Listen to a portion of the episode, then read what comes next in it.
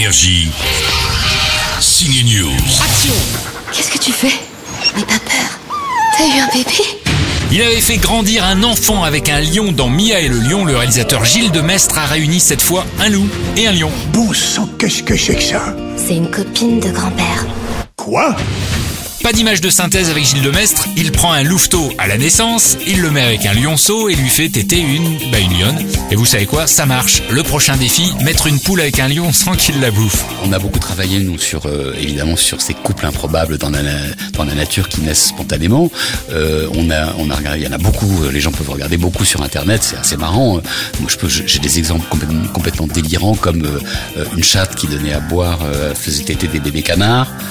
On peut pas faire plus improbable. Euh, un, un tigre qui est devenu copain avec euh, avec un bouc. Il y a des lionnes qui protègent des bébés antilopes. Euh, Il y a euh, un truc qui bascule, c'est que quand on connaît l'autre, on s'y attache et donc ça, ça change à ce moment-là le, le, le processus d'a- d'agressivité ou de et, et ça c'est c'est totalement universel. Rendez-moi mon lion. Je vous promets qu'il vous arrivera rien. Bon sinon, il y a une gentille histoire, très Disney, très naïve, c'est à voir dans Le Loup et le Lion. Vite, un mouchoir. Énergie. Signe News.